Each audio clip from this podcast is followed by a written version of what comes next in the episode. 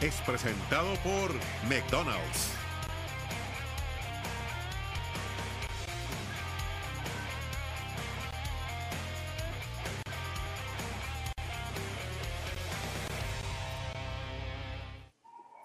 Hubo mucho fútbol el fin de semana y la verdad que nuestra misión sería concentrarnos en lo que vimos y hacer la disección de los diferentes partidos. Hubo algunos muy buenos, otros no tanto, y la verdad que quedaba mucho para el análisis. Ojalá que con el correr del tiempo podamos ir haciendo el análisis, pero lamentablemente acaecieron dos hechos que han acaparado la atención y nos han dolido como hombres de fútbol y como eh, hombres eh, ciudadanos del mundo.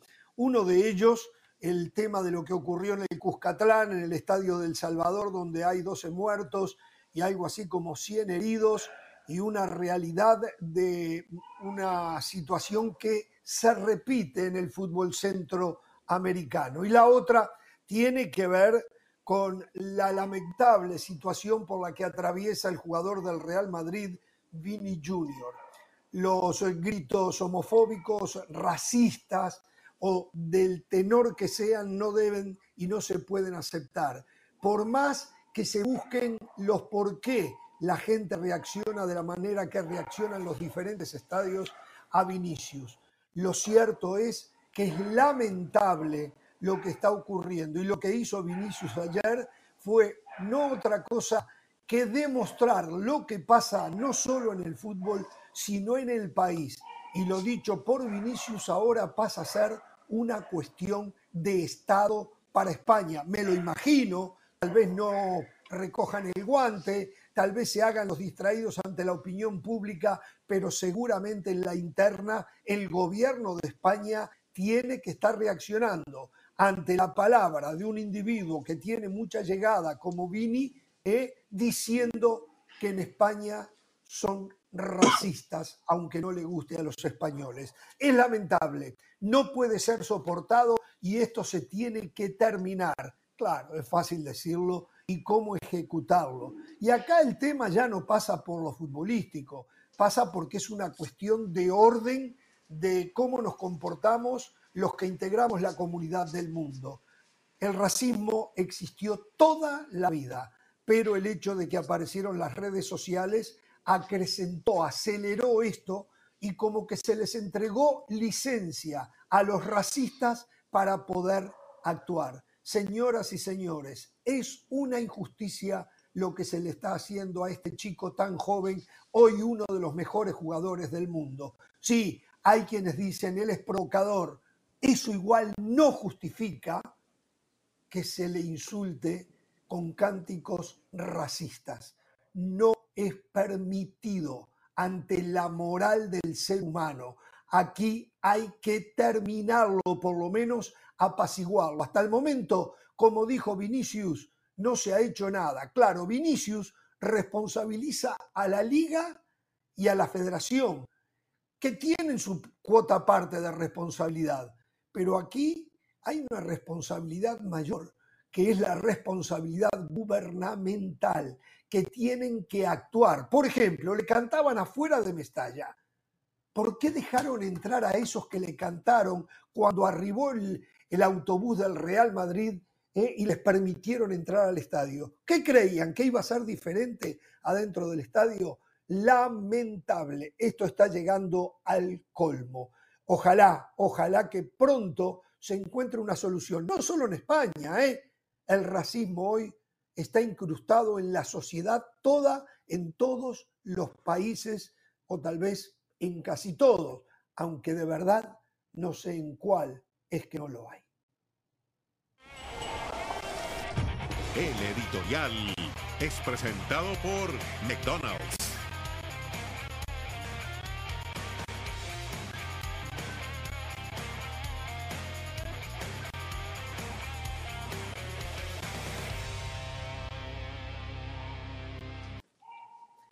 Y por supuesto que el tema Vinicius va a ser el tema medular del comienzo del partido, pero también vamos a hablar de la derrota de ayer de América manos de Chivas, sí, a esas Chivas que nadie le daba posibilidades de lo que pasó el día anterior, Tigres dándole la vuelta en el estadio de Monterrey a Rayados y también eliminándonos. Renuncia, se va el Tano Ortiz y los nombres que se manejan. Lo que ocurrió en el Cuscatlán vamos a tener que hablar algo por lo menos. El tema Vinicius Junior, repito, va a ser piedra angular. ¿eh? Y también qué va a ser del futuro de Raúl Jiménez. Seguramente en Europa no va a continuar. ¿eh? Eh, rápidamente, y, discúlpeme Pereira, pero parece que José del Valle hoy envió a Dionisio Estrada. José del Valle está en Argentina y tiene el compromiso de salir al aire desde Argentina con nosotros. Hasta el momento no ha sido ubicado José del Valle.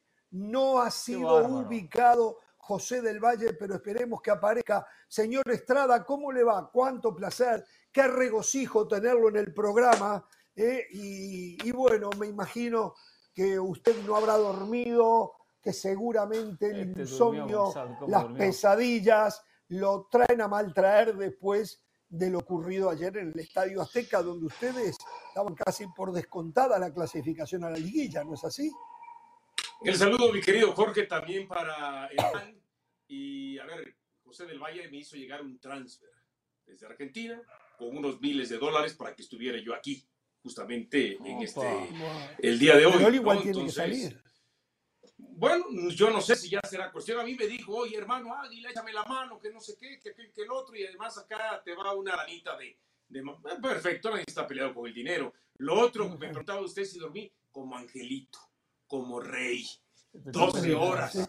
12 horas tranquilamente. ¿A qué horas el la cara descansada, ¿eh? ¿A, qué, horas el programa de Jorge Ramos y su banda? ¿4 de la tarde? Ah, me levanté 3 y media de la tarde, tiempo del este. Así de fácil se lo digo, ¿no?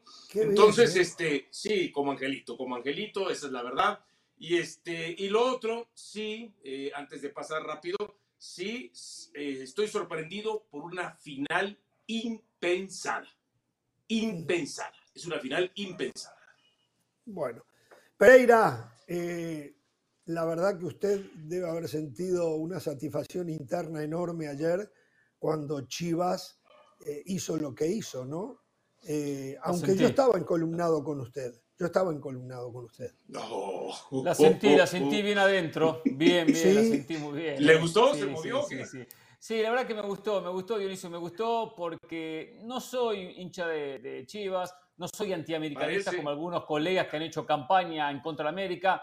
La verdad que disfruté la derrota de la América. Disfruté porque hoy esperaba tener a Del Valle enfrente para decirle todo lo que había dicho, porque Siempre sentí que Chivas podía llegar, que puede ganar el campeonato, lo dije al comienzo. También atacar al señor Dionisio Estrada, porque me decía vende humo, que quería quedar bien con la gente de Chivas. Cuando uno analiza fútbol, uno tiene la capacidad de ver y saber que una liguilla todo es posible. ¿eh? El señor Mauricio Pedrosa también, ¿eh? quien me decía que de Chivas no, quería quedar bien con la gente, que vendía humo, bla, bla, bla, bla, bla, bla, bla, bla. Y también Álvaro Morales, ¿eh? Ese es otro que tendría que haber ¿eh? aparecido Mauricio Pedrosa acá, ¿eh? Qué tipo salado también aquel, ¿eh? Iba Cruz Azul por 20 años, no ganó nada. Se fue a la América y el América no gana nada. Me gusta estar en su mente, Pereira. Me en gusta un rato, estar usted. Me alegro, me alegro. En un rato amplío el respecto, ¿eh? Tengo mucho para decir. Pero solo le quiero titular algo. Le quiero titular esto. La, el repechaje no desaparece, cambia. Y me refiero a la Liga MX. No, si hoy hay reunión de dueños, ¿no? Estamos... Exactamente. Lo que me han contado que no desaparecería el repechaje. Cambiaría el sistema. ¿eh? En un rato le doy más novedades. Bueno, vamos a ver si antes de que termine el programa podemos tener detalles, ya sea en vivo desde Ciudad de México con León Lecanda o alguno de los compañeros que estén cubriendo allí la asamblea de dueños, o si no, ya con la información que nos haga llegar en México. ¿eh? Pero ahora el tema fundamental, eh, la tristeza fundamental en el mundo del fútbol y en el mundo en general es lo que le viene eh, acaeciendo, ocurriendo a Vini Jr. fin de semana tras fin de semana.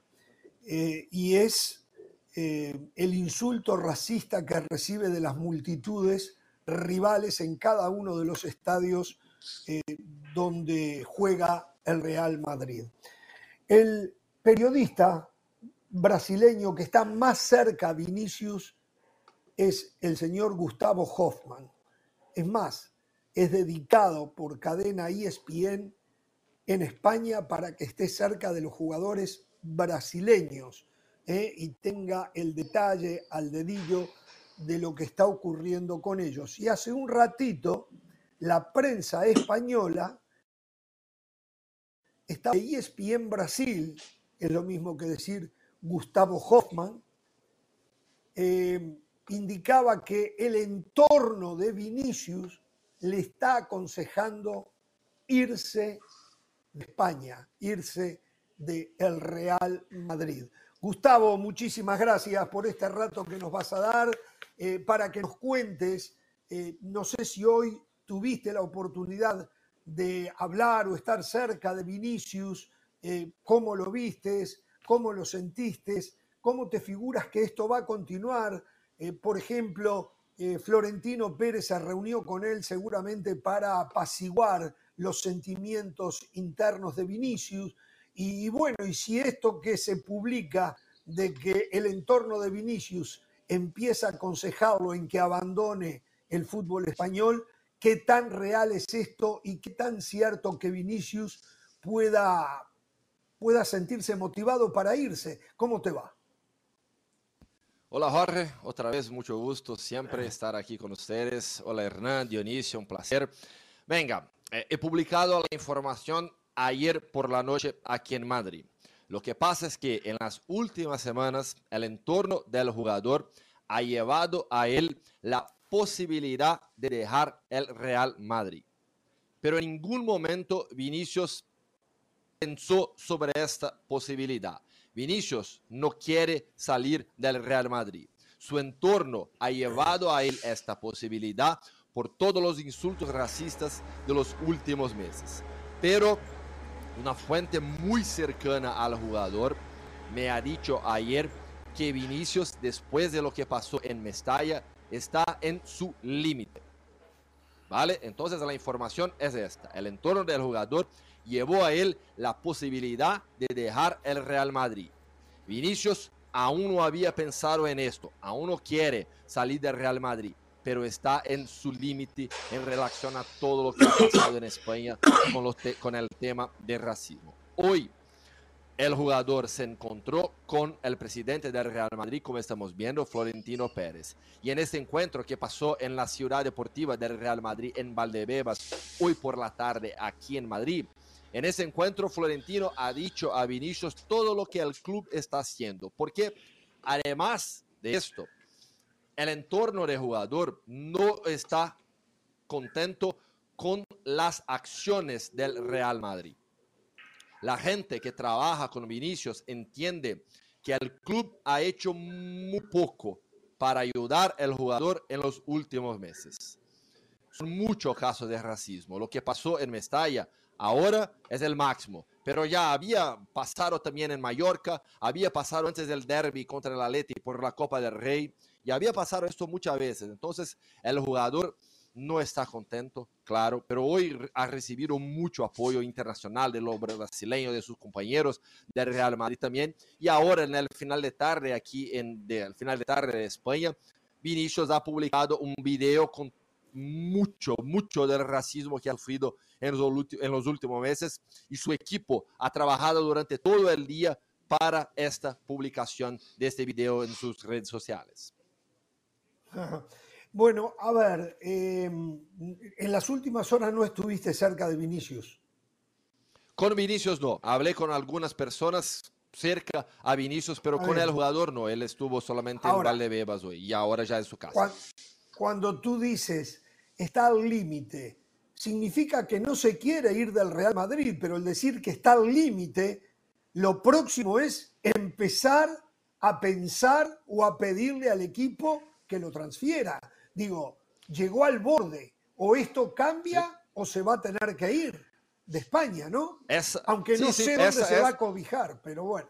Sí, no, Jorge, esa es la lectura correcta ahora, que está en su límite, no quiere salir, su entorno ya ha llevado a él la posibilidad de salir, pero él no quiere, pero está en su límite. Y en el mensaje que ha publicado ayer también Vinicius, no el video de hoy, pero el mensaje en sus redes sociales, deja eso un poco más claro, ¿no? Cuando dice que va a seguir luchando contra el racismo, mismo que lejos de España. Ahí está un mensaje muy claro al club, al Real Madrid. Eh, a ver, esto y ya, esto es opinión y no es una pregunta para ti, le pido a los compañeros que intervengan. Yo creo que la solución más simple de todo esto es que em, todos los jugadores lleguen a un acuerdo que cuando esto se produzca, ellos se van del terreno de juego. En cualquier parte del mundo, ¿eh? porque el racismo, reitero, no solamente pasa en España. El racismo pasa en todas partes del mundo. Es terrible la situación racista que hoy tenemos, con la que hoy tenemos que convivir los seres humanos. Entonces, eh, me parece a mí que la actitud es, si hay cantos racistas, insultos racistas, se para el partido y nos vamos. El Madrid está muy molesto, hizo hoy una publicación porque dice que desde el arbitraje no se hace absolutamente nada y señala a Rubiales, el presidente de la Federación Española de Fútbol, que tiene a cargo el arbitraje, como uno de los responsables, porque esto viene ocurriendo ya meses tras meses y no se ha hecho absolutamente nada. Y te pregunto a ti que vives en Madrid, ¿no tiene también que ver la autoridad española en actuar en estos casos? Claro, Claro, y hay leyes para eso. Hay leyes. Además de las leyes deportivas, además de la ley que existe exactamente para los crímenes de odio en el fútbol, en el, deporte, en la realidad, desde 2007. ¿Y saben por qué hay esa ley? ley? ¿Cuándo esta ley fue creada? Después de lo que pasó con Samuel Eto'o en la Romareda. Es una ley de 2007 para delitos eh, de crímenes, de, delitos de odio en los estadios deportivos. Pero además de eso, hay ley, hay leyes aquí en España también para el crimen de racismo, el crimen de xenofobia. Hay, eso es, existe. No hay la necesidad de crear, hay la necesidad de hacer las cosas como deben ser. Hoy, por ejemplo, la ministra de Igualdad de España, Irene Montero, ha publicado un mensaje exactamente sobre eso, que las leyes ya existen, pero ella cree que hay la necesidad de una ley más fuerte en relación a eso. Porque lo que veo aquí, Jorge, es que eh, la liga dice que no puede hacer nada, que, está, eh, que puede actuar hasta... Eh, tal, hasta tal sitio. Ahí viene hoy Luis Rubiales, dice que que los clubes deben eh, eh, eh, acceder a todo lo que pasa, que van a haber puniciones, pero la REFE no hace nada también. Y lo que veo aquí es que cada uno habla mucho, pero no hace nada. Son nueve denuncias de la liga. Casi nada, casi nada, casi nada sucedió con la gente que fue racista con Vinicius. Casi nada, casi nada. Y eso molesta mucho al jugador y su entorno, porque le, los pasa una sensación de impunidad, de impunidad absoluta en relación a los casos de racismo. Entonces, eh, eh, en Brasil, Jorge, y ahí yo digo con propiedad, venga, claro, nosotros en Brasil tenemos muchos problemas con el racismo, muchos problemas. En Brasil la sociedad es racista. La sociedad en Brasil es racista. Esto no significa que todos los brasileños son racistas, pero en Brasil estamos hablando mucho más de racismo y hablando mucho más también del racismo estructural que existe en nuestra sociedad. Y eso no pasa aquí en España. La gente no quiere hablar de racismo. La gente tiene miedo de hablar de racismo. No comprende lo que es racismo estructural. Buscan siempre un pero. Y como ha dicho Carlo Ancelotti, no hay peros en esta situación. No, puede haber pero. No puede. Y, pero la gente sigue. Y esto se llama racismo estructural de una sociedad. Gustavo, eh, casualmente yo pensaba lo que recién comentaba Ramos en cuanto a la solidaridad de los compañeros de Vinicius.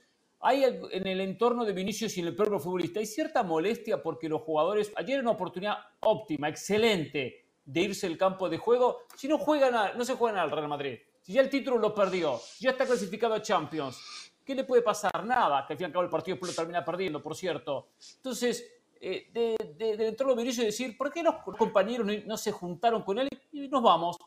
Nos vamos al, al vestuario y acá termina el partido. ¿No existe eso de parte del entorno Vinicius, esa reclama hacia los compañeros del Madrid? Hernán, ya hubo más molestias del entorno de Vinicius en relación a esto, en relación a la actitud de los jugadores del Madrid, pero ha cambiado. En los últimos dos meses más o menos, eh, los jugadores del Madrid están más cerca de Vinicius, eh, más a su lado con declaraciones en redes sociales y todo más, incluso en entrevistas también, principalmente a Thibaut Courtois ya, yo, yo ya he hablado con Courtois también alguna vez después de los partidos en la liga. Eh, Courtois es de todos los jugadores, además de los brasileños, creo que en el Madrid, creo que sea el jugador que más habla abiertamente, de una, de una manera muy clara contra el racismo y a favor de Vinicius Junior. Pero eh, eso ya molestó más el entorno del jugador. Sobre salir de la cancha, abandonar el partido, exactamente sobre eso no, porque los jugadores, eh, Vinicius sabe también que es una responsabilidad muy grande y que eso debe, debe haber, debe partir del entrenador, del club, de que haya un acuerdo para el próximo partido con el apoyo del club que, venga, si pasa un caso de racismo otra vez con Vinicius, toda la gente sale y el club les va a apoyar. Vale, entonces en relación a esto, no hay hoy una molestia del entorno del jugador. Ya hubo más por por la necesidad de hablar más sobre eso, pero eso ya ha cambiado también. Claro. Gustavo, en el saludo, eh, ¿por qué pensar que la solución sería la salida de Vinicius? Lo decía hace un momento Jorge Ramos, casi en todos los países hay racismo, hay discriminación y quizá esto seguiría Vinicius a donde vaya, ¿no? Entonces, eh, ¿no sería como que también aceptar que en España le terminó ganando la guerra sus detractores y por eso se va? Yo la verdad no creo, siento que sea la gran solución. ¿Por qué sería? No, claro. No, eh, creo que esta, es una lectura que existe y, podemos pensar sobre eso, pero te doy algunos números. Vinicius en esta temporada ha recibido 16 tarjetas amarillas, ¿vale? ¿Cuántas? 15. 16, ¿vale? 15. ¿No entiendes portugués, Pereira? No hablaban toque. 15 Estaban hablando internamente. Fueron en competiciones españolas. 15. Solamente una fuera de España. En la Champions League no pasa nada. En el Mundial de Clubes no pasa nada. En los Juegos de Brasil no pasa nada.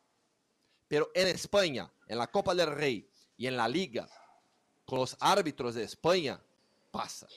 Y esto molesta mucho al jugador también. A ver, quiero hablar algo en ese sentido. Los otros días justamente yo observaba a Vinicius en el partido frente al Manchester City, los dos, en uno empató, en el otro fue goleado, y el comportamiento de Vinicius en la cancha también tiene un cambio radical al comportamiento de Vinicius en los partidos de liga. Vinicius no iba a protestarle al árbitro, no pedía tarjeta para los rivales, no se zambullía, no se tiraba, cosas que sí vemos de Vinicius eh, en la liga. Eh, Vinicius siente que como él juega en el Real Madrid, tiene derecho tal vez a hacer todas esas cosas, mismas que no se le permiten afuera de España. Esto me lo estoy imaginando por lo que veo, ¿no? Eh, a Vinicius lo están tratando de ayudar también para, con su comportamiento dentro de la cancha y las constantes protestas que hay. Él tiene un fútbol, Gustavo, que es lógico que le van a cometer faltas por el estilo de fútbol que él tiene. Pasa con Neymar también. Entonces, Vinicius no colabora también, aunque nada de todas maneras eh, es permisible de lo que haga Vinicius para que pase lo otro. Pero a lo mejor eh, sería bueno que, que, él ponga algo de su parte también, ¿no? Para, para ver si podemos arreglar este tema. Ellos lo pueden arreglar. Sí. Claro, y Vinicius siempre habla mucho de que soy joven, estoy aprendiendo. Vinicius no es perfecto y, él sabe eso. Pero eh, eh, eh, insisto que la diferencia que hay en el tratamiento de los árbitros en España y fuera de España es muy grande, es muy grande. Y esto está, en mi opinión, naturalmente conectado al comportamiento de Vinicius también en la cancha. Porque lo que la gente de Vinicius ya me ha dicho es que en, todo, todo, en todos los partidos de la liga siempre hay provocaciones, siempre hay un, un comportamiento del árbitro más fuerte también con Vinicius. Eso no pasa fuera de España. Entonces, yo veo sí a un problema en el arbitraje de España, pero claro, Vinicius puede mejorar, es joven, sabe de eso, pero la diferencia de tratamiento que existe con, con los árbitros de España y con los árbitros de fuera de España, para mí es muy grande y evidencia un problema que hay aquí. Eh, Hernán Dionisio, ¿alguna cosa más que quieran preguntarle a Gustavo en este tema? ¿Cómo cayó en el entorno de Vinicius la respuesta de Tebas? Terrible, terrible, terrible. Y Vinicius lo respondió ya en las redes sociales diciendo que no soy tu amigo para, para sentar, sentarte con vos y hablar. Y así piensa Vinicius. Y, la posición de Tebas, la, la, posición de la liga, porque Tebas también piensa que él es la liga. Y eso no ayuda nada a la, la, la liga española, Javier. La manera como Tebas actúa hablando de la liga como si él fuera la propia competición, no ayuda nada. Entonces, la relación hoy de Vinicius con la liga prácticamente no existe. Gustavo, en el tema del Real Madrid, sabiendo eh, Florentino que es uno de sus mejores activos, hoy quizás uno de los cinco mejores jugadores eh, del mundo, el que Vinicius diga, bueno, si esto no se soluciona, yo me voy al Real Madrid, no es cosa fácil. ¿Qué obstáculos puede poner el Real Madrid? porque no lo va a dejar ir así por sí, a menos que digan que llevan 200 millones de dólares algún equipo, ¿no? Venga, como he dicho, Vinicius no quiere salir. Vinicius realmente no quiere salir del Real Madrid. Eh, hay un contrato nuevo que ha renovado hace poco tiempo con el Madrid. Entonces, eh, si pasa algo más, realmente había que negociar, que hablar. Pero todos nosotros somos gente del fútbol y sabemos que el jugador decide. Si el jugador quiere salir, va a salir. Ningún club consigue asegurar a un jugador insatisfecho. Bueno, Gustavo, tenemos que irnos. Este, te queremos agradecer. Solo una cosita aparte. Ancelotti. Esta semana creo que la CBF le había puesto como límite a Ancelotti para que se decidiera aceptar o no la invitación para ser el técnico de Brasil. ¿Se va Ancelotti del Madrid a dirigir a Brasil? Florentino Pérez ya ha dicho que no, que sigue en el club, que va a cumplir su contrato. Hay un año más de contrato. El propio Carlo Ancelotti ya ha dicho eso también, que quiere seguir. Ya había dicho eso muchas veces y ha dicho una vez más la semana pasada. Entonces, hoy la posibilidad de Carlo Ancelotti entrenar a Brasil es muy, muy pequeña. Hace un tiempo nos dijiste que para ti el técnico iba a ser eh, Diniz, aquel que dirigía el Fluminense. Eh, ¿Te mantienes en eso todavía? Sí, sigo creyendo en esto. Ha dicho a ustedes que, que, sería Fernando Diniz en Qatar. Sigo creyendo en esto, incluso porque Fluminense está jugando un fútbol brillante, uno de los mejores de Sudamérica. Bueno, un abrazo, Gustavo. Gracias por siempre estar disponible cuando te necesitamos. ¿eh? Un fenómeno. Muchísimas gracias. Y que esto de Vinicius y el racismo en general, y no solo con Vinicius, se termine en cualquier parte donde se juega el fútbol. Hasta cualquier momento, Gustavo. Gracias a ustedes. Hasta luego. Gracias. Vamos a la pausa. Vamos a la pausa y al volver ¿eh? hablamos de la eliminación del América, la clasificación de Chivas a la final en el fútbol mexicano frente a Tigres, pero creo que queda algo más por decir de este tema de Vinicius también. Volvemos.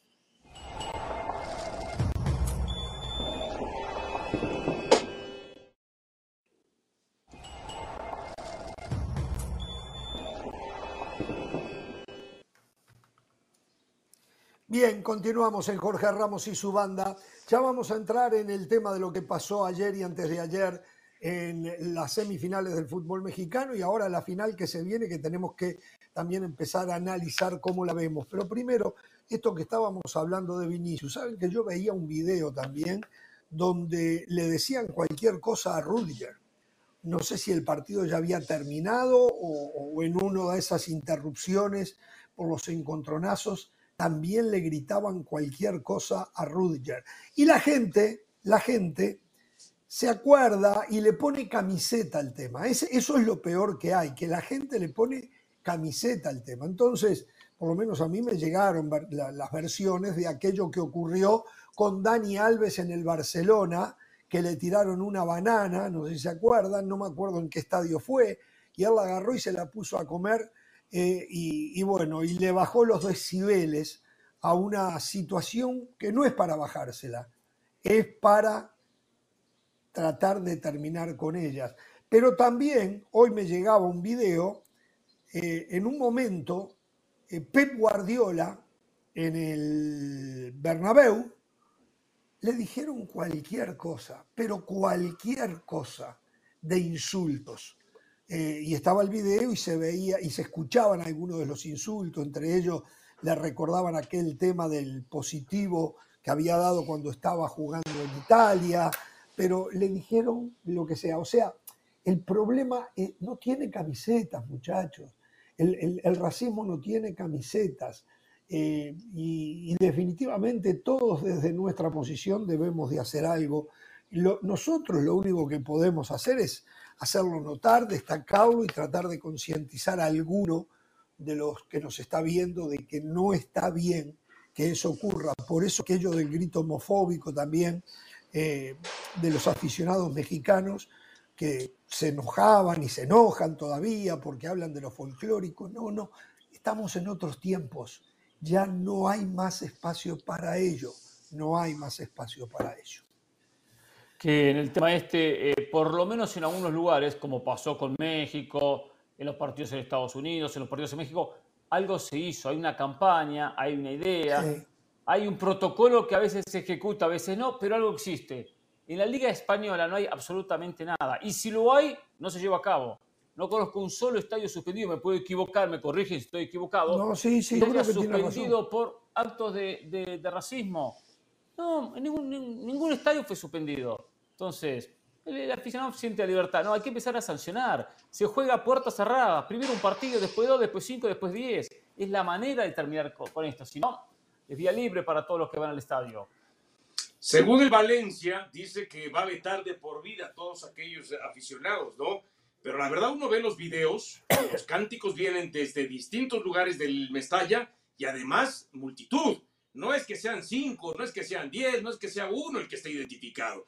Entonces, sí es una cantidad importante de miles de personas a las cuales entonces el Valencia tendría que vetar de por vida. Y no podemos tampoco decir que por lo menos desde el lado de la FIFA no se ha hecho este, una lucha en contra de la discriminación y el racismo. Se ha hecho, pero da la impresión que todo lo que se hace se sigue quedando cortito, se sigue quedando muy pobre en, eh, eh, eh, cuestión de estos temas. Entonces, uno piensa, ¿qué otro tipo de castigos severos realmente debe haber en el fútbol mundial? ¿No? Y sobre todo ahora en la liga, que bien dicen ustedes que da la impresión de que no hay ningún tipo de castigo, este, para tratar de erradicar va a ser imposible, pero por lo menos ir bajándole el decibel a esta situación. Bueno, eh, esperemos, a ver, no hay más que una esperanza de que algo se hacer. Yo reitero, eh, yo creo que los futbolistas, y como decía Pereira, por ejemplo, ayer, era un día espectacular para haberlo hecho, haberse ido de la cancha. Real Madrid ya no se jugaba nada, nada cambiaba. La cosa es, se les ocurrió, se les vino a la mente a alguno de los que estaba ahí, por lo menos pero esto ya lo tendrían que tener planeado si viene pasando. estoy de acuerdo contigo, pero si no lo tenían planeado, por lo menos a la hora del partido se le vino a alguien en la mente y decir, ¿saben qué, eh, señores? Vámonos de aquí. No podemos permitir que a un compañero se le esté ofendiendo de esta manera y faltando el respeto. A lo mejor a nadie se le ocurrió. Bueno. Señores, cambiamos de tema. Sí, nos vamos a meter. Qué bueno. Nos vamos a meter en lo que pasó ayer en la semifinal. Ah, ¿no es de la final que vamos a hablar? No, no, no, no. ahora después. No, no, no, eh, pero, de la semifinal. antes de eso, antes de eso, yo le voy a decir a Pereira que empiece a levantar las manos también, la verdad que sí, empiece. Yo también. Eh, yo también. Porque levantar yo también lo aconsejo.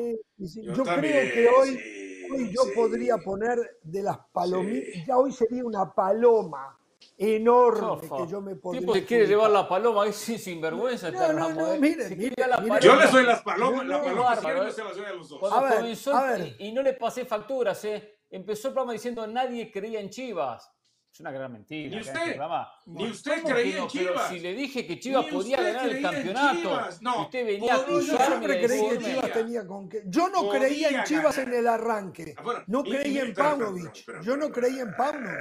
Pero a, ver, fui, viendo, entré a darme cuenta que sí había posibilidades. ¿Qué dijo usted? ¿Que Chivas qué?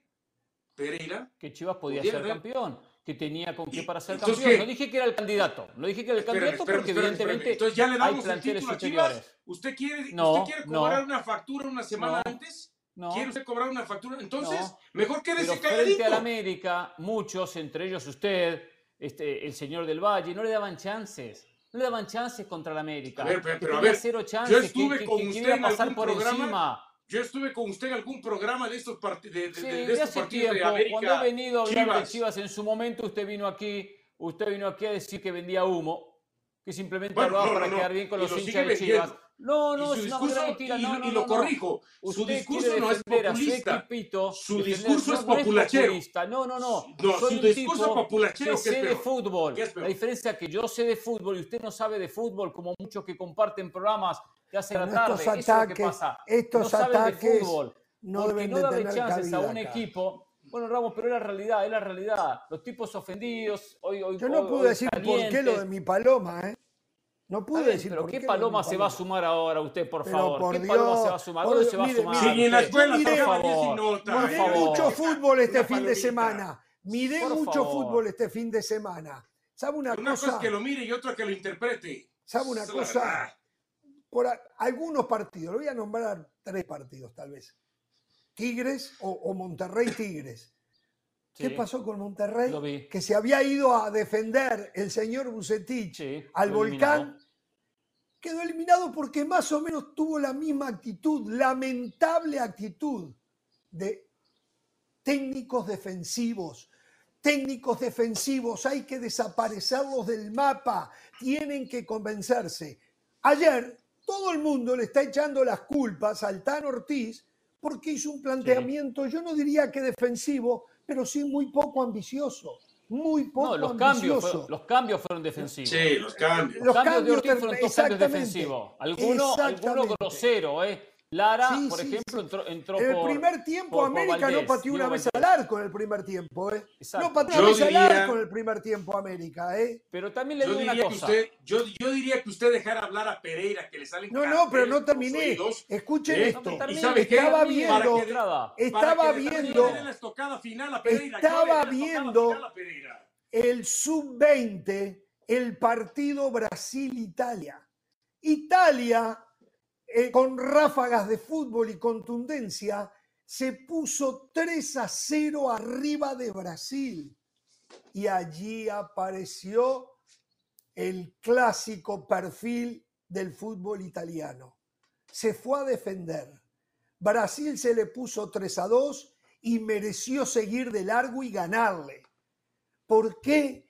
Porque, como dijo una vez Marcelo Bielsa, si los resultados los conseguís atacando, ¿por qué vas a hacer algo diferente? Eso no significa que no hay que defenderse, pero cuando se tiene la pelota hay que atacar.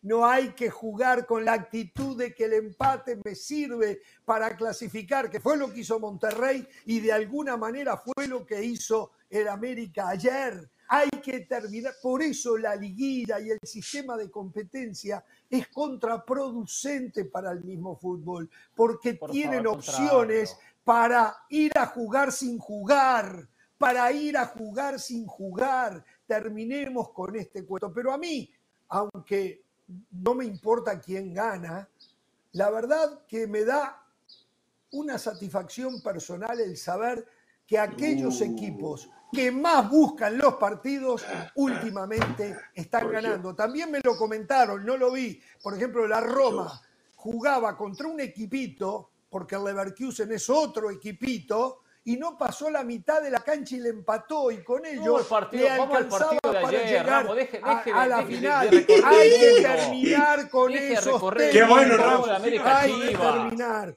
Qué bueno, Ramos. Yo hablemos, de hablemos del partido. del partido. Vayamos. Del partido cuando, arranca, cuando arranca el segundo tiempo, Chivas sale a defender. Entonces no me juega con todo esto que viene a repetir. No, Ahora, yo no, no Chivas no salió. Chivas, el, el planteamiento fue siempre el mismo de Chivas. Nunca cambió. No es más, pone a Mozo, pone a Mozo para tener más salida por derecha y más velocidad. Mayor ataque. Mozo termina siendo el segundo gol. Ramos. Dice que Mozo termina siendo el segundo gol. Pero en ese momento se durmió.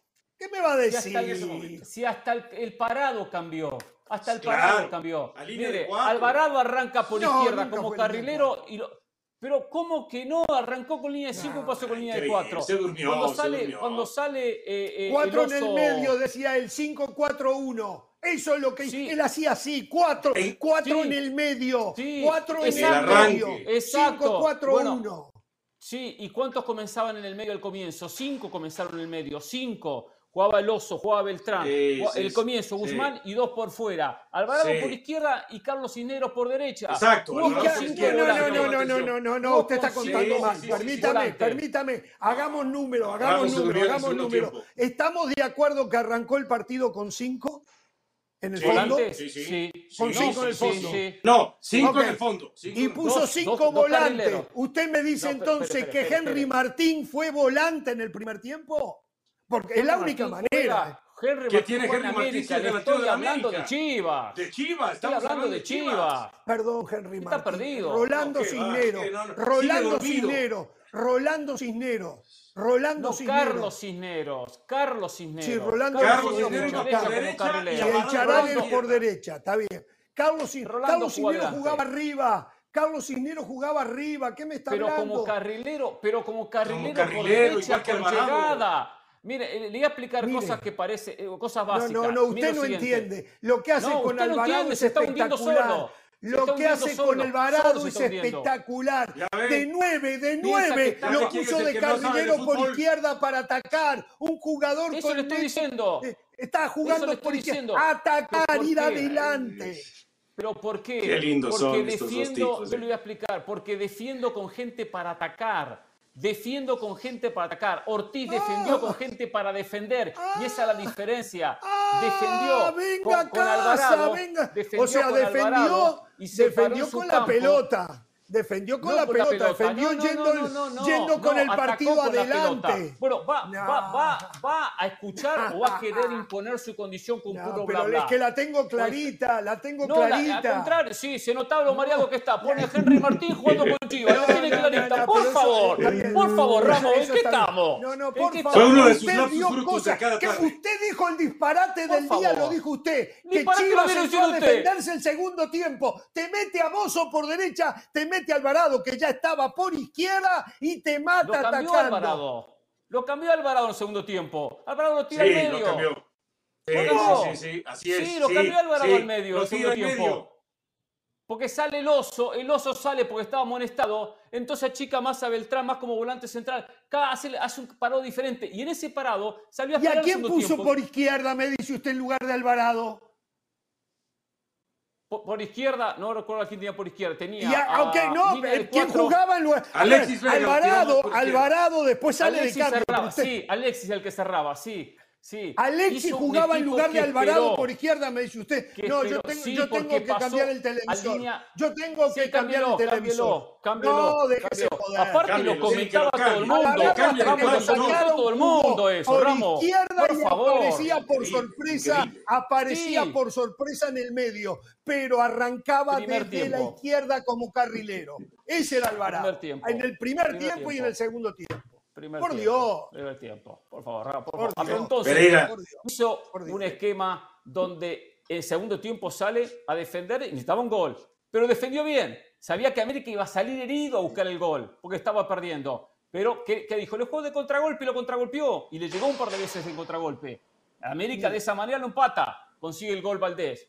Y después la llega actitud esta roja. de Chivas fue esta tan roja. ofensiva que el oso González a veces se paraba, se recostaba contra su línea de tres en el fondo, pero muchas veces aparecía en la primera línea de presión el oso González. Era tanta la actitud ofensiva que le otorgó al equipo que su volante más defensivo aparecía allá arriba presionando la salida del rival. Bueno, por Dios. Yo no sé qué es lo que está, quiere discutir, puede discutir la verdad. Yo lo que quiero discutir es que no acepto que usted me venga a decir que Chivas entró a defenderse el segundo tiempo. Chivas siempre sí, pero bien, sí, ¿eh? Sí, sí, Ramos.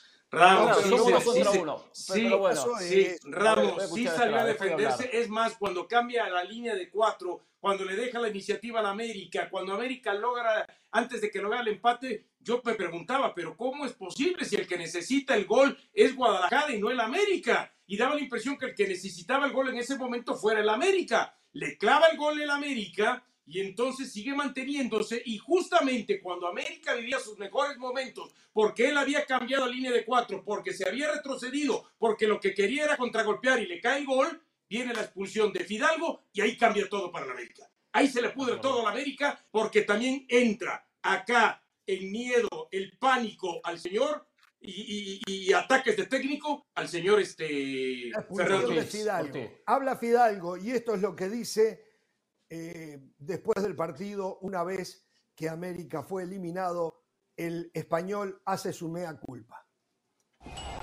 Soy el responsable número uno de la eliminación, un error, eh, no sé, no sé por qué, no sé, nunca en la vida, es la primera vez que me expulsa, nunca en la vida había hecho una entrada así, no sé, no, no, no entiendo, por más que le he vuelto, no sé por qué se dio eh, y lo que digo, ni siquiera me atreví a mirar a los compañeros a la cara porque siento que la eliminación es toda mía, eh, toda, ni el Tano, ni el Presi, ni ninguno de mis compañeros teníamos uno a uno.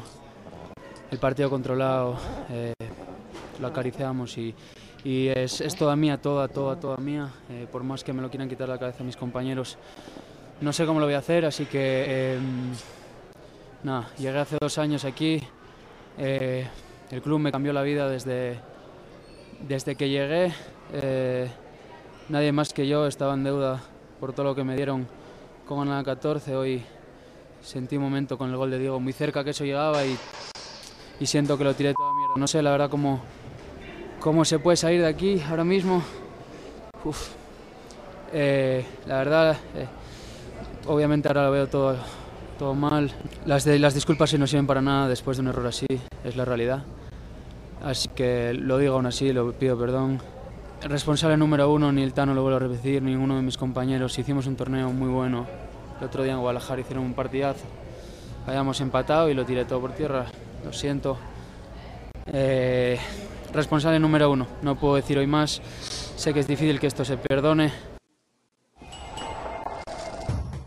A ver, por más que se eche las culpas, ya no tiene arreglo lo que hizo, pero sí, se equivocó y feo el planchazo que, que le mete al nene Beltrán es impresentable y no se entiende el por qué, porque era un momento que sí, ¿Sabe por que América le iba Era el medio campo además, porque sí, era una algo que no tenía, no, sin sentido. ¿Sabe por qué? Porque Chivas jugó siempre el límite, pero con frialdad en la cabeza. Chivas jugaba el límite y hasta cometió muchas infracciones y hacía el juego muy físico, pero sabían controlarse. Fue un mensaje del técnico que lo manejó bien. América de repente intentó responder y en este caso eh, eh, eh, intentó ir en esta jugada muy fuerte el jugador español y termina Fidalgo cometiendo una infracción. Como que trata, trata de responder también de la misma manera, pero a veces uno puede jugar al límite, pero con control. Y acá lo de Fidalgo fue ya fuera de control.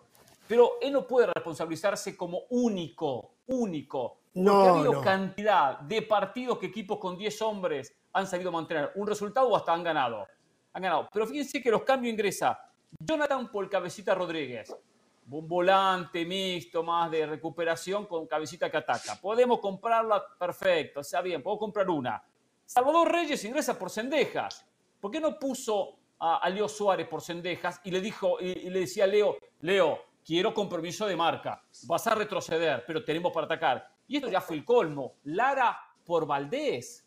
Ya ahí fue el extremo. Entonces, y digo, me voy a defender, pero encima me defiendo con todos jugadores para, para defender. A la hora atacar, América no tenía nada, tenía solo eh, eh, eh, delante a Roger Martínez. Era imposible lastimar de esa manera. Entonces ahí digo, digo, el Tan Ortiz, que por cierto parece una estatua, ¿eh? Parece una estatua en la línea de cal. No gesticula, no mueve los brazos, no mueve la cabeza, parece lo, mismo, gane. Siempre de brazo cruzado, siempre de brazo cruzado. No transmite nada. Algo tiene que transmitir como técnico, algo tiene que, enchufarle a los jugadores, algo tiene que, decir a los futbolistas. Decir que lo mismo, esté ganando 8 a 0, esté perdiendo 3 a 0, la misma cara, el mismo rostro, no transmite nada. Ahí también existe el error en el América no solo que se defendió, con los hombres que se terminó defendiendo. Y bueno, y Chivas mostró mucho por propio. Y valoro de Chivas también lo que hizo el técnico. Guardó por necesidad, por estrategia, por lo que sea, jugadores. Yo cuando saca a Alexis Vega y cuando saca a Roberto Alvarado dije, ¿qué está haciendo Pauno? No, yo también, yo también dije, delantero. Se fueron las principales preocupaciones, dije yo. Se fueron las principales preocupaciones. Pero puso un equipo fresco físicamente, tenía Mozo, tenía Brizuela, tenía algunas alternativas buenas de jugadores con recorrido, con experiencia. Eh, eh, Pavel Pérez, entonces entraron y le, y le, dieron lo que necesitaba el equipo. Eh, mostró actitud, mostró entrega, sabía a qué jugaba el equipo de Chivas. Y América perdido. Ahora, decía Ramos hace un rato Pereira que usted se pusiera así, pero no por mí, sino por el propio Ramos, ¿no? No, no, no, porque Pereira es un defensor de aquellos, me extraña mucho, es un defensor de aquellos técnicos que cierran partidos. Lo que quiso ayer, hacer ayer y no le, salió inteligentemente, ¿eh? Eh tenía un hombre menos y quiso cerrar el partido. Yo nunca me voy a encolumnar con eso, ¿eh? Pero Pereira pero yo defiendo al que defiende... Valle, que hoy no, está acá, a ver, son de los, los partidos que... hay que saberlo cerrar. no hay que saber. Pero sabe, ¿sabe qué, Jorge? Pero saberlo cerrar pero tú no con puedes cerrarlo atacando al rival. Pero tú no puedes cerrar un partido desde el minuto 65, cuando, bueno, 68, cuando viene el primer cambio, que saca cabecita y termina metiendo a Jonathan Rodríguez, metiendo otro volante ahí, ¿no? Cuando, a ver, si de por sí en el 11 contra 11, América todo el torneo, pero sobre todo ante San Luis y ahora ante Chivas, eh, defendía mal, sobre todo en su línea de cuatro en el fondo. Después, cuando trata de hacer esos cambios, que ya ingresa Emilio Lara, ingresa este, alguien más en defensa, América, eh, Jonathan, y, exacto, Reyes y, y después de Jonathan fueron Reyes y el propio Lara. ¿A qué voy? No por meter tanta gente atrás es que te vas a defender mejor cuando no te sabes defender. Y este equipo, por lo menos en defensa, no se sabe defender. Entonces, y los cuando te cae, Israel, cuando te cuando te cae el 2 a 1, dices, ok, perfecto, todavía con esto paso. Pero cuando te cae el gol al 87, entonces, ¿con quién ataco ahora? Si ya no tengo a Valdés, si ya no tengo a Henry Martín, si ya no tengo a Cendejas, a lo mucho el que está es Roger Martínez, que prácticamente es como si no estuviera nadie. América también, en los últimos minutos, si tú tienes hombres de ataque, puedes tener la pelota, buscar un pelotazo, meter al rival sobre eh, eh, su arco. Ni eso pudo hacer, porque no había nadie que controlara el balón. Y hay que destacar, antes de irnos a la pausa, el gol que eh, le anulan a Guadalajara, bien anulado este, pero es una falta de, de Reyes, perdón, es un errorzazo de Reyes. ¿Cómo va? Eh, no, pero de Reyes para. No, pero yo me refiero de Reyes para ir a defender. Y después, el, gol de, el gol de Mozo, si lo están viendo que está ahí en el balcón del área, ¿eh? ¿cómo es posible que ninguno de los tres que hacían la barrera, alguno se haya tirado o los que estaban en el fondo como volantes centrales o defensas centrales defendiendo, ninguno se haya acercado para evitar justamente que tuviera tantos metros para el disparo. Realmente lo de América ayer también para defender en táctica fija, de niños, de kinder, equipo de kinder. ¿Sabe lo mejor que hizo el Tan Ortiz? Irse. Irse, eso fue lo mejor que hizo el Tan Ortiz. Ya no podía seguir al frente de la América. Quedó muy grande la camiseta de la América. Yo no creo que le haya quedado grande. Y espero, y espero, y espero que todos esos americanistas tan agrandados sepan que los partidos hay que jugarlos. Que esto no es que se gane la previa como mucho. que bla, bla, bla, la previa. Espero que sepa que los partidos hay que jugarlos. y no que viene acá, no, ya pasa este, pasa el otro. Porque Una cosa es el favorito, ¿eh? Una cosa es yo no este programa, yo veo todo lo que pasa en este programa, afortunadamente. Y escucho los disparates que dice. Cuando usted se le preguntó, dije, me, dijo, me voy con la lógica, Monterrey y América. ¿Por qué no dijo entonces Guadalajara? ¿Por qué no se atrevió? Pero yo le, digo las cosas claras. La lógica indicaba eso, señor Estrada. Por eso, pero no se casó con Guadalajara usted. pero no, se casó con Chivas. Dije que Chivas podía ganar este campeonato y muchos decían que tenían cero chances. y ya lo ganó. Ganar el campeonato. Un poquito de lo que pasó cero chances. ya lo ganó, no, ya lo ganó. vamos a tener que hacer la pausa y cuando regresamos tal vez hablemos de eso también, hacer una mención a la desgracia que ocurrió en el estadio Cuscatlán de San Salvador, eh, algo que eh, realmente cuesta digerir. Eh. Vamos a la pausa, volvemos.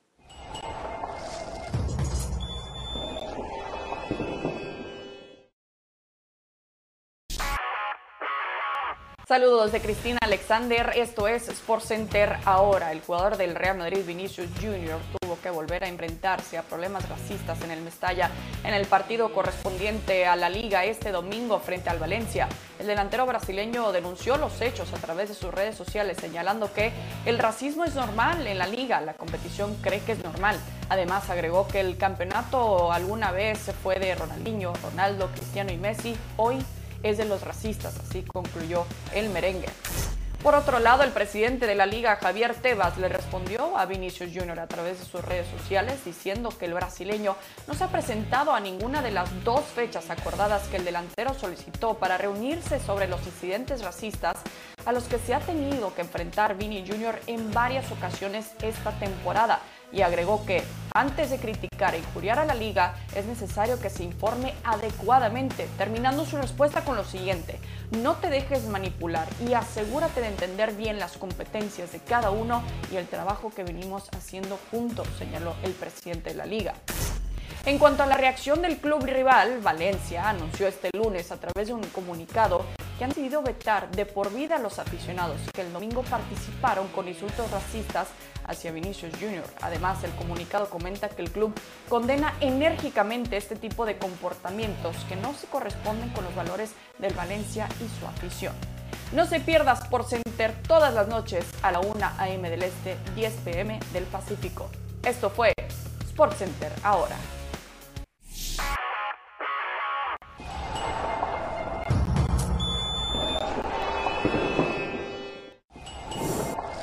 Buenas noches para todos.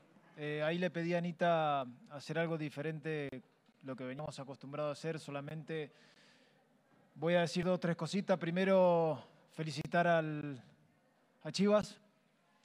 Hay que reconocer que el rival jugó mejor. Felicitaciones por el pase a la final.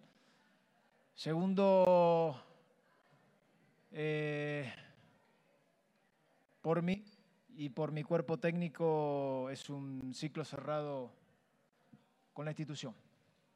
Eh, le quería decir eso, que tengan buenas noches, que tengan fin de semana y gracias por todo. Muy mal, eh, muy mal lo que hizo. Muy mal. Él tiene derecho a irse y está perfecto, pero él tiene que respetar el trabajo de los colegas. Y también hay una necesidad de una comunicación con el aficionado del América. Él ayer tendría que haber explicado, y espero que los colegas se lo hubiesen preguntado, el porqué de las decisiones que tomó. Después se va con la tranquilidad, dio la explicación, se la aceptan, no se la aceptan, ya ese es otro tema. Pero lo que hizo dejar a todos con la boca abierta cuando estaban preparados para cuestionarlo, para preguntarle, nos pareció una decisión errónea. A mí me gusta el Tano Ortiz, me parece de bueno a muy bueno como técnico. Sí que es frío un poco al costado, eso es verdad, pero, pero eh, lo que hizo ayer en la conferencia de prensa, sí, yo esa no se la llevo. Me parece. Ahora, ¿sabes qué, Jorge? No tuvo, no tuvo el respeto para los colegas. Entiendo lo que usted dice y nosotros también desde la necesidad de saber del porqué de los cambios. Pero sabe que eh, eh, vivimos en una época de intolerancia que cuando uno se mete y lee, por lo menos este, pulsa las redes sociales, el ah. aficionado del América que está molesto, está enojado, dice, qué bueno que se fue, no me interesaba saber, como lo de Fidalgo, no me interesa que se disculpe Fidalgo, quedamos eliminados por culpa de ellos dos, es la percepción. Entonces, aunque él hable y, explique por qué lo de sus cambios. Pero el respeto, a los colegas, el respeto a los colegas, si él ¿eh? tiene un trabajo y pedía respeto para su trabajo, él tiene que tener respeto para el trabajo de los otros también. Y no tuvo respeto para con los colegas que estaban allí apostados. la verdad, no me gustó. Fue la imagen. La imagen es huyo, huyo, voy, desaparezco y nunca daré la cara sobre esta situación. Y el técnico de uno de los equipos más importantes de México tiene que explicar, tiene que dar su punto de vista. Aunque después algunos digan no me interesa o no estoy de acuerdo, creo que lo tendría que haber hecho. Pero a mí no, a mí no convenció como técnico. Le armaron un equipazo, señores. Tenía dos jugadores no, no, no, no, no, no, no, Jugadores como ya cambió, titulares en cualquier equipo. Ya, cambió en cualquier usted. equipo. Como plantel, tenía tremendo plantel. ¿Qué cambié? Pero ¿Qué ya, cambié? Cambió usted su, ya cambió usted su percepción con, con el Tan Ortiz. Porque yo recuerdo cambió? en esta mesa. El Tan Ortiz. ¿eh? Le quedó grande la América. A la, no, pero, le no, quedó pero grande a la América al Tano Ortiz. El Tano Ortiz le había cambiado la cara a la América. Después de que se fue que Santiago Solari.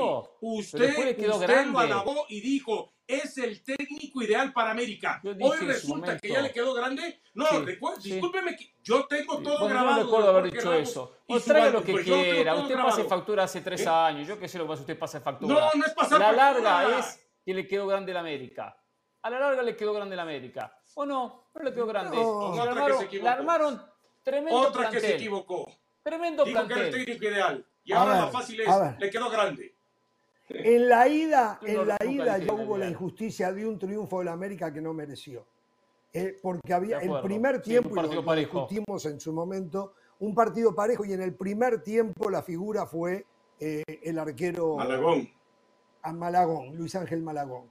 Eh, sacó tres pelotas de gol, increíble. Ahí el partido casi se terminaba y se pudo haber terminado la serie.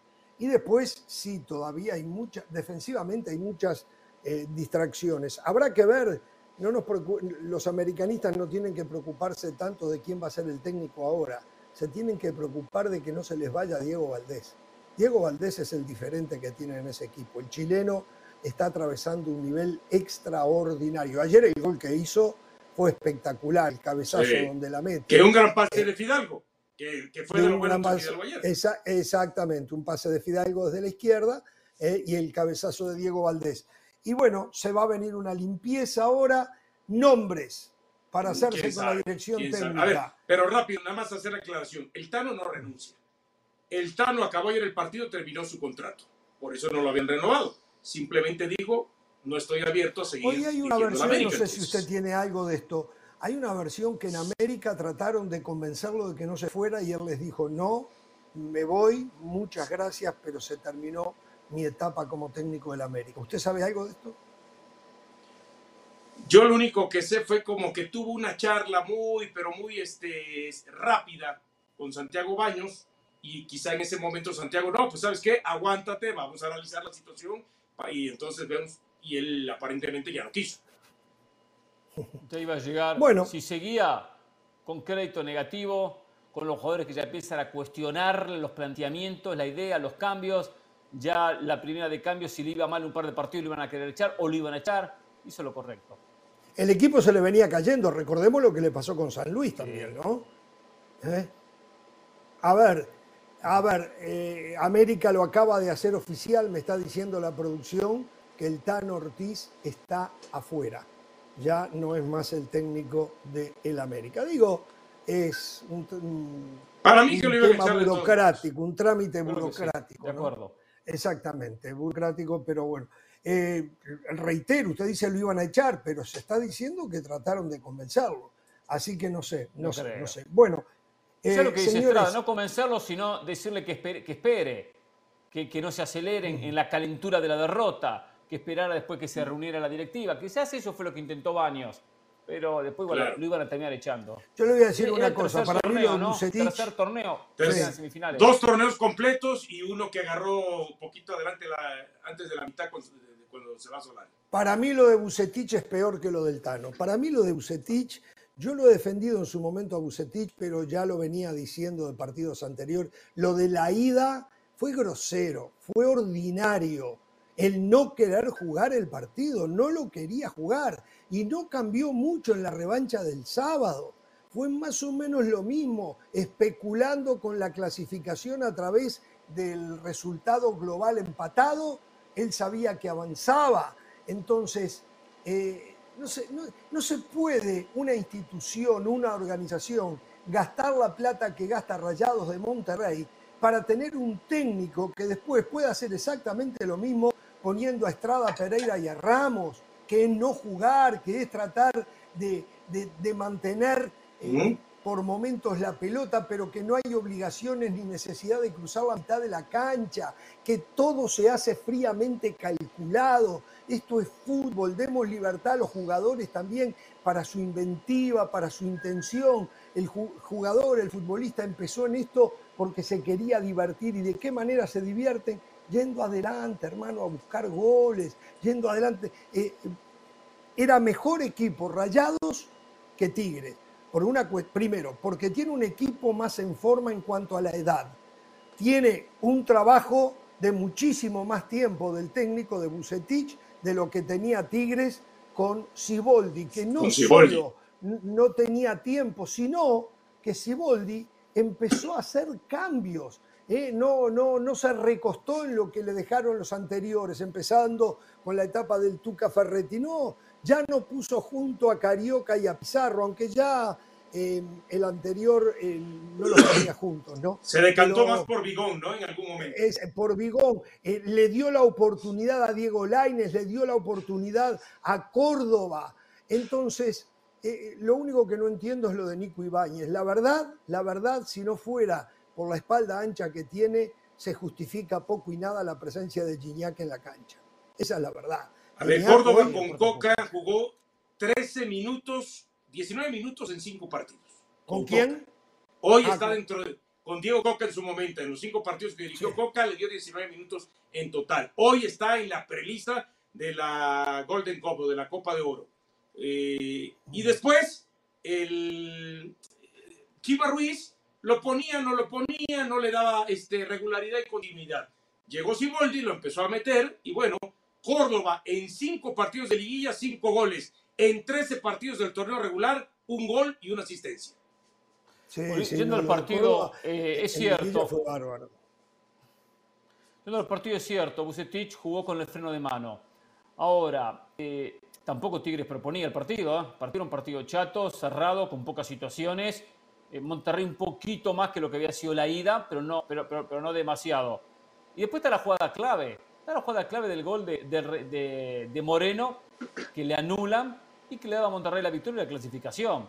De esa jugada nace el gol de, el gol de Tigres. Era una moneda Bien anulado. Ahora, claro, sí, bien anulado, sí, por posición adelantada. ¿eh? No fue ni por sí, sí, exacto. ¿eh? Eh, por posición adelantada. Que yo me di cuenta que era posición adelantada. Los colegas pensaban que había sido una mano. Era clarísimo. Había un solo hombre entre Héctor Moreno y la línea del arco. Claro, había, había un solo hombre, por más que el hombre estuviese adelantado o atrasado, no era entre el hombre, faltaba otro más, que Guzmán ya había salido de la jugada. Era una clara posición adelantada.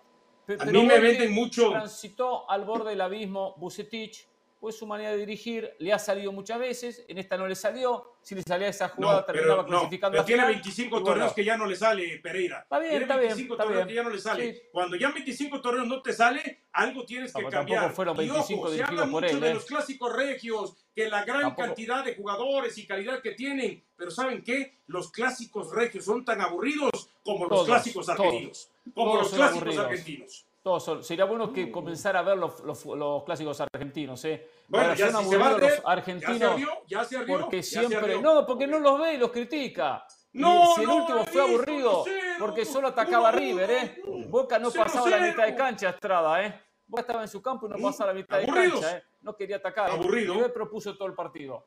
Pero bueno, eso, los, regiomontanos siempre han sido cerrados. Siempre, siempre. Lo seguía Bucetich, le salió mal. Pero tampoco fue que le sobró mucho a Tigres, ¿eh? Ganó con lo justo, ¿eh? Ganó ahí, no, al borde. No, pero, no, no, claro que no le sobró nada. Es más, y lo voy a decir así, eh, candidato a ser campeón es Chivas. Está mejor trabajado Chivas que Tigre. Tigre. Tigre lo que tiene son grandes individualidades y de repente le dio una idea. Le, dio una idea, los paró bien, no hace locuras, no hace inventos. Y eso le viene alcanzando y le puede alcanzar frente a Chivas pero veo eh, un, leve favoritismo a favor de Chivas. Ahora resulta que el examericanista, el único que puede salvar de que Guadalajara no conquiste la 13, Córdoba, un examericanista. Vamos a la pausa. volvemos, señoras y señores, en un ratito. En un ratito hablamos de la sub-20 también. ¿eh? Tenemos que hablar del Mundial sub-20 que arrancó este pasado fin de semana. Pereira, qué poquito Argentina, Pereira, ¿eh? Qué poquito Argentina, ¿eh? Pereira, ¿eh? Pero la verdad estoy sorprendido, ¿eh? y esto se lo digo de verdad, ¿eh? no, no anda Mascherano en la dirección técnica, parecería, ¿eh? No, Me da no, la impresión. no jugaba nada, ¿eh? no jugó a nada, a nada. Vamos a la pausa, volvemos.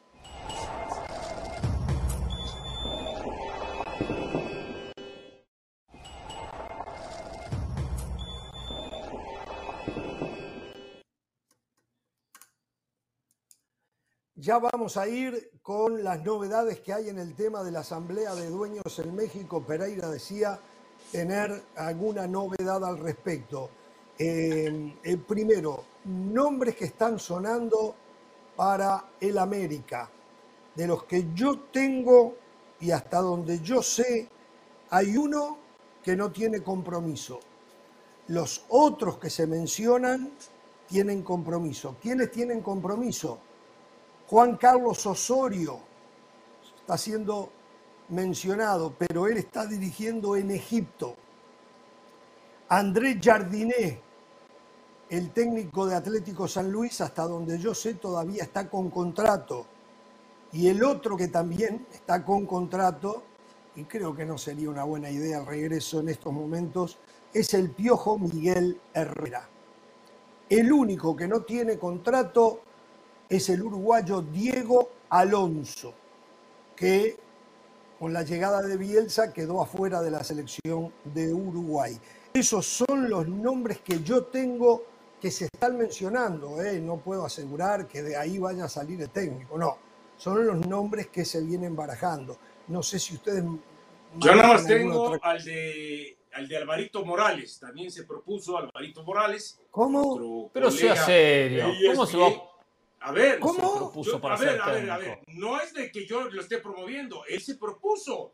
Él le mandó un mensaje a la Pero estamos hablando del mismo Álvaro Morales, el que trabaja con nosotros sí, en sí, el incendiario, el reventador. Pero sea serio, Estrada. Pero él ya tiene, a ver, pero si ya tiene título, si ya tiene título de técnico, si ya dirige. Ni el tráfico puede dirigirse. Hay que saber el fútbol para dirigir, ¿eh? Ahora, de los que dice, de los que de los que dice el señor Ramos, pues bueno, no me gusta Juan Carlos Osorio, de entrada, Osorio a mí no me agrada para el América, no creo que sea el técnico que le dé el fútbol que, que por lo menos le daba Ortiz a la ofensiva. Y quizás por ahí Jardiné, si es que un mejor equipo puede hacerlo de San Luis los últimos dos partidos. Y yo no sé si Diego Alonso, que a veces a mí me dejó las dudas en cuanto a ser un técnico arrojado, y lo vimos en Monterrey en algunos casos, y sobre todo en el Mundial con, con Uruguay. ¿No? Hasta que no se reveló el equipo, no se soltó. ¿Qué más me convence Jardiné, también el técnico de San Luis, que independientemente que tiene contrato, no digo el que más me convence, el que más me convence. Ah, el que más, eh, ah, es, es, es, Jardiné, que independientemente que tiene contrato, el América paga un dinero, pone un dinero sobre la mesa, arregla con los dirigentes de San Luis, dinero va a ser bienvenido y termina dejándolo salir. Eso no creo que haya mayores problemas le compra un par de jugadores por las dudas también para hacer el negocio redondo. La América ya que compra, compra y compra, gasta y gasta, nunca lo critican por eso, critican a Chivas. Después Chivas lo elimina. Usted lo critica en cada programa que hay, usted constantemente Usted lo critica, usted, usted parece de corazón rojiblanco, ¿eh? Dice, soy no, el único. yo no le voy a nadie sí, en México. Soy rojiblanco, sí. Blanco parece que le va a Chivas, ¿eh? Le va a Chivas. con la franja roja. ¿Y a usted le molesta? ¿A usted le molesta? No, le va a Chivas. Que acá hay campañas en contra de todo lo que hace Chivas está mal. Peláez y ahora está diciendo que si Chivas gana el título, hay que darle su crédito a Peláez porque trajo a Mozo, porque trajo a no sé quién. No lo dije.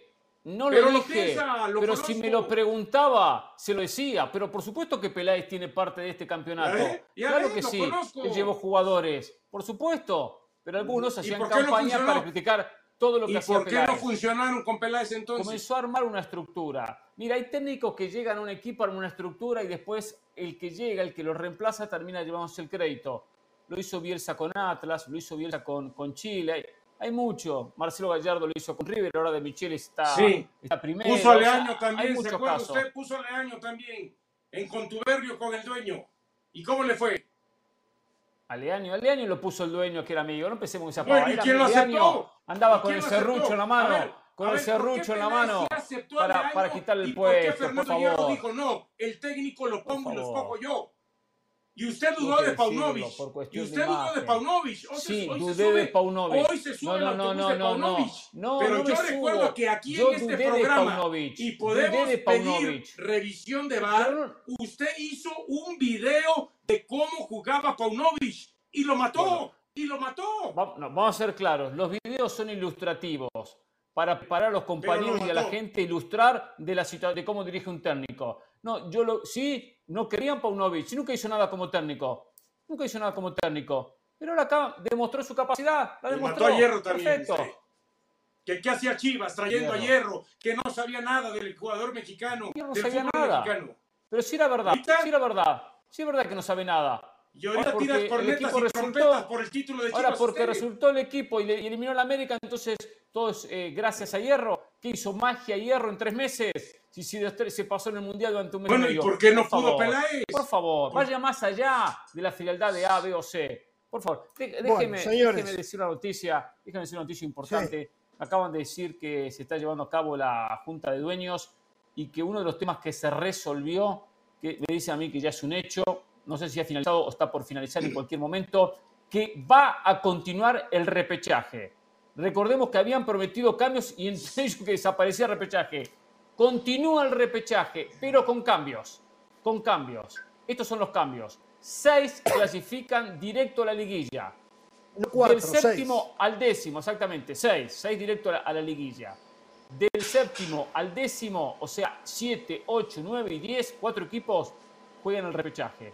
Los dos ganadores, obviamente, el 7 contra el 10, el 8 contra el 9, se meten en el propio repechaje. Es decir, que en vez de los 12 que clasificaban hasta ahora, se reduce a 10. Pero va a continuar el repechaje. Ya le digo algo que no estoy de acuerdo, ¿eh? No estoy de acuerdo con ese repechaje. Tendrían que ser 8 y ya está, como era en el pasado. para Tendrían contar. que, tendrían, tendría que no haber eh, liguilla, pero de haber finales. cuatro, cuatro por y nada. finales. Miren ahora, ¿en qué puesto entró ustedes Tigres? Eh, ¿Cómo entró Tigres? Permítame, ¿en séptimo. qué puesto terminó en la Séptimo. temporada regular Séptimo, Tigres? séptimo, Séptimo. Pero, pero estamos Y de ahora- acuerdo que es. y ahora puede ser acuerdo, campeón. Pero estamos, pero estamos de acuerdo que es un No. séptimo maquillado. No. Porque tiene equipo para estar entre los primeros 3, 4 lugares Claro, no del importa, pero torneo. no entró, no entró. No, eso, veré, pero no tiene plantel. No, Tiene no, plantel, no, aparte- no, para, no. para ser entre los primeros Aparte 3 o una 4 cosa. torneo.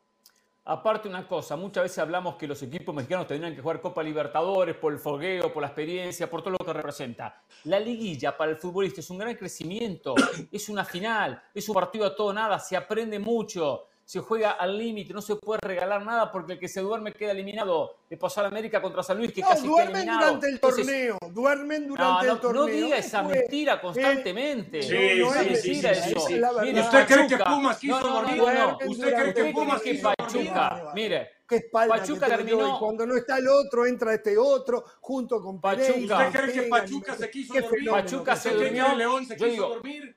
Pachuca se durmió para terminar Quito, se durmió. Porque ¿cuánto le sacó Toluca? Un punto, creo. Creo que Toluca le sacó un punto a Pachuca. Bueno. ¿Se durmió Pachuca? Le pregunto. ¿Se durmió en el camino? Lamentable, Se durmió. Responda, Ramos, responda. No responde. No, no lo le salieron suyo. las No cosas, responde. le salió. No Pachuca, el tema de. Pachuca es que los mejores jugadores se los vendieron y no tuvo responde. tiempo de reforzarse. Eso es lo que pasó con Pachuca. 32 puntos Toluca, 31 puntos Pachuca. Ese punto lo llevó al repechaje y quedó Sí, fuera del se, repechaje. se durmió ese punto. Por ese punto se durmió, Se imagínese. durmió por un punto. Está No, no, no vengamos a mentir, a engañar a la gente. Es con sí. mentiras como lo hace del Valle todas las tardes. Y no A se ver, da ¿el Valle no cuenta, aparece hoy? Y siguen teniendo gente en medios de comunicación como Pereira, Pereira del Valle, Estrada, que siguen defendiendo lo que más no verdad. que tiene No, el futbolista mexicano, Sí. que es la liguilla, que A ver, es el ¿usted qué- repechaje, que ¿Usted es que clasificar Tijuana, Mazatlán, entrando que décimo tercero, multa, como pasó este año, dormir? igual se clasifica. Por Dios, una vergüenza, una vergüenza. Después el futbolista mexicano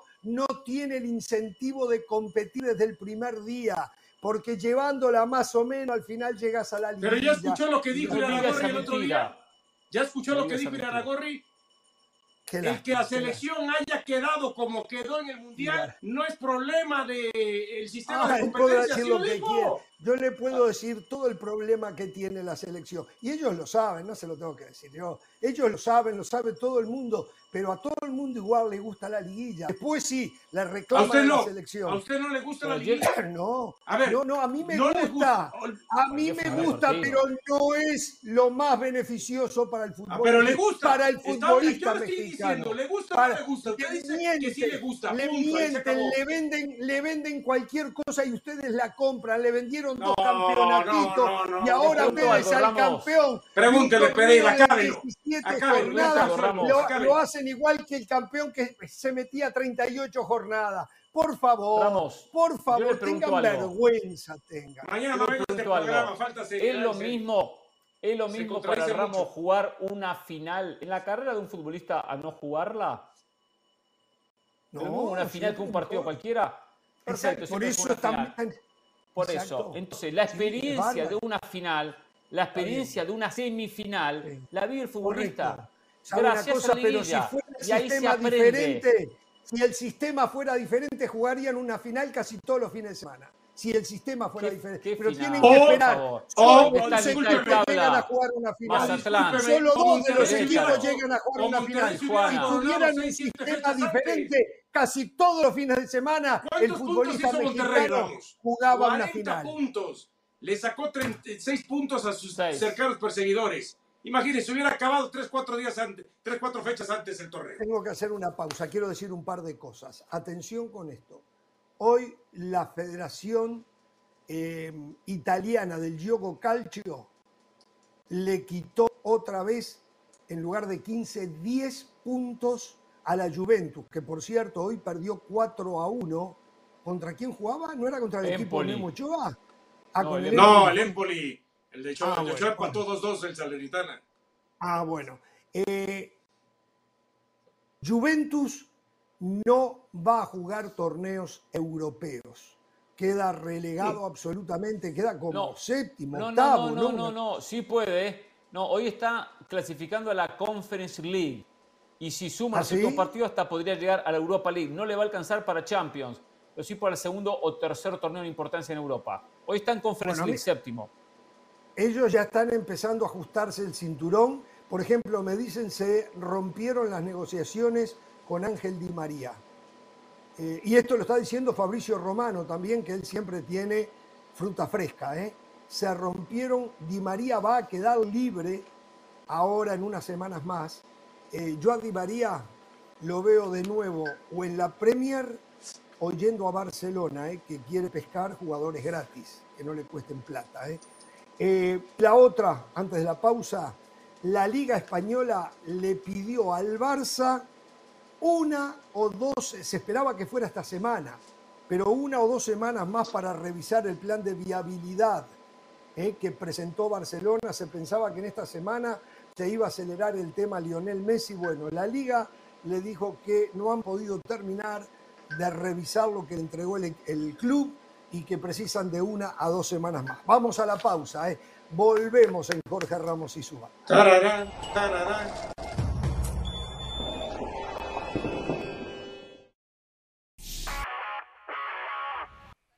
Soy Cristina Alexander y esto es Sports Center ahora. Arrancamos en la Liga MX femenil porque las Tuzas se han clasificado a la semifinal después de eliminar al Guadalajara este domingo 3 a 1. Los goles por parte de Pachuca vinieron de la española Jenny Hermoso, Viridiana Salazar y un autogol de Jacqueline Rodríguez. La serie terminó con un marcador global de 6 a 4. Los cuartos de final concluyen hoy con tres partidos por disputarse. A la NBA porque el hit está que arde. Miami superó ampliamente a los Celtics de Boston 128 a 102 en el juego 3 de las finales de la Conferencia del Este y lideran 3 a 0 en la serie. Gabe Vincent destacó por parte del Heat anotando 29 puntos, el máximo en su carrera, mientras que Duncan Robinson ayudó con 22 unidades. Miami está a una victoria de no solo barrer a Boston, sino de instalarse en las finales de la NBA y El Salvador está de luto después de la tragedia que se vivió el sábado fin de semana. Al menos 12 personas han fallecido por esta vida humana en el partido entre Alianza y Paz. ocurrió en la previa del encuentro de los cuartos de final del torneo Clausura 2023 en el sector de Sol General del Estadio Cuscatlán de la capital salvadoreña. Las autoridades todavía no han dado detalles sobre lo que habría provocado el percance. No se pierda Sport Center todas las noches a la 1 m del Este, 10 pm hora del Pacífico. Esto fue Sport Center ahora.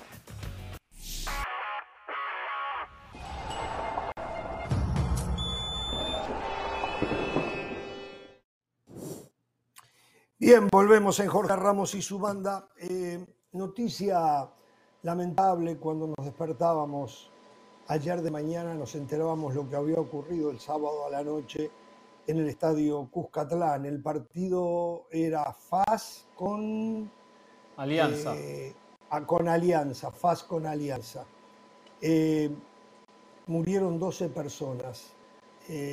tumultos, avalanchas a la entrada del estadio y bueno, ahora las culpas, ¿no? Donde se señalan a los culpables, unos se señalan a otros, esto es lamentable. Las versiones son tres, reitero, una que eh, habían muchas puertas del estadio cerradas que no se abrían, eh, la otra es que se sobrevendieron entradas, son cuatro las versiones, que se sobrevendieron entradas hay otra que dice, sí, se sobrevendieron porque eran entradas falsificadas.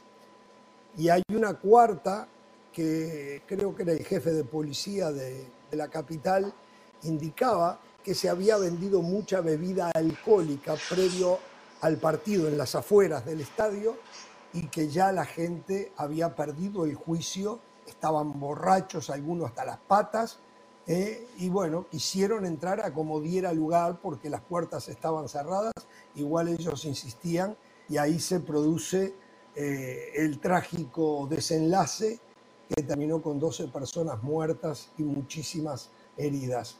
Eh, dicen que Cuscatlán ya no resiste más, que está vetusto totalmente. Yo digo, ¿qué tiene que ver eso con el comportamiento? Porque de nuevo, aquí caemos otra vez en el comportamiento de la sociedad, como hablábamos antes en el tema de Vinicius. Son los malos comportamientos que como seres humanos tenemos ¿eh? y hacemos cosas que no debemos de hacer. Eh, por ahí recibí algún correo, algún correo no, perdón, algún mensaje de tweet, porque yo en su momento dije que el gobierno no podía intervenir en las cuestiones del fútbol porque la FIFA lo iba a suspender. Algo que ocurrió, tuvieron que soltarlo porque la FIFA les bajaba el martillo. Y entonces, eh, ahora me señalan, usted que dijo que el gobierno no tenía que intervenir, no tiene nada que ver, discúlpenme. Una cosa son los temas futbolísticos. El gobierno en esto, hasta donde yo sé, en la mayoría de los países, eh, la, la Policía Nacional, y aquellos que mantienen el orden son los que tienen que prestarle servicio un espectáculo público donde va a haber gente y asegurar que no ocurran este tipo de cosas. Se me ocurre a mí que eh, se me ocurre y no lo sé porque no sé, pero en mi país sería la dependencia policial la, y el Ministerio del Interior los mayores responsables de mantener la, seguridad de los ciudadanos. Que, no sé si en El Salvador es igual, pero eh, uno supone que debe de ser tendría así. que ser. Y tendría que ser, porque claro, tiene, tiene que regular el estadio, las condiciones, el acceso, eh, hacer inspecciones eh, en poco tiempo, meses, mínimo una o dos veces por año, para poder darle cierta seguridad a los que vayan a un evento deportivo, o sea, tiene que ver el gobierno en este caso. ¿eh? Entonces, acá sin duda muchos responsables. Ojalá que se termine, esto es muy triste, que lo que aconteció, gente que va con, la esperanza de ver un partido de fútbol y terminan, y terminan de esta manera, porque aparte no, cantidad de gente, familias, cantidad de gente que, tuvieron eh, que ser llevadas al hospital, cientos de personas. Ojalá que se termine, que se investigue a fondo, se investigue, tiene que haber responsables por esto no dejar pasar esto y tirar la basura debajo de la alfombra. Y que, y que sea un aprendizaje eh, eh, a futuro, ya que la gente va, concurre a un evento deportivo que cuesta tanto en Centroamérica por la expectativa de un partido importante de cuarto de final, bueno, que, exista la seguridad que no vaya con los temores que aconteció este fin de semana, las consecuencias. Cuando estaba... Es, lamentable, muy triste, la verdad. Cuando estaba en Lagartos, este, nosotros solicitábamos a la policía del municipio eh, la protección y nos mandaban, dependiendo de más o menos cuánto cuánta gente esperábamos que entrara, ciertos este, elementos de unidad, cierta cantidad de, elementos de seguridad, más la seguridad que el club y privada que el club tenía que contratar. Y así sigue siendo en México todavía. Bueno, sí, yo no sé en El Salvador. Todos lados, sí, Exactamente. Claro, la mayoría. Sí, Bueno, tenemos que hacer la pausa, señores. Tenemos que hablar del Mundial Sub-20, de lo poco que hemos visto, que hemos visto. ¿Hay algo para destacar? ¿Algún equipo que haya impresionado? Eh, de todo ello. Allá está Del Valle, no apareció, ¿eh? se termina el programa y no apareció. ¿eh? Y no iba a mandar Qué pues. cobarde, ¿no? Qué cobarde, ¿eh? el epíteto que le fue la chiva, la chiva, ¿no? Las Chivas se eliminaron a Sudamérica y prefirió desaparecer. Le voy a cobrar más a Del Valle por todo lo que me hizo pasar Pereira hoy. Todas las vergüenzas. Me parece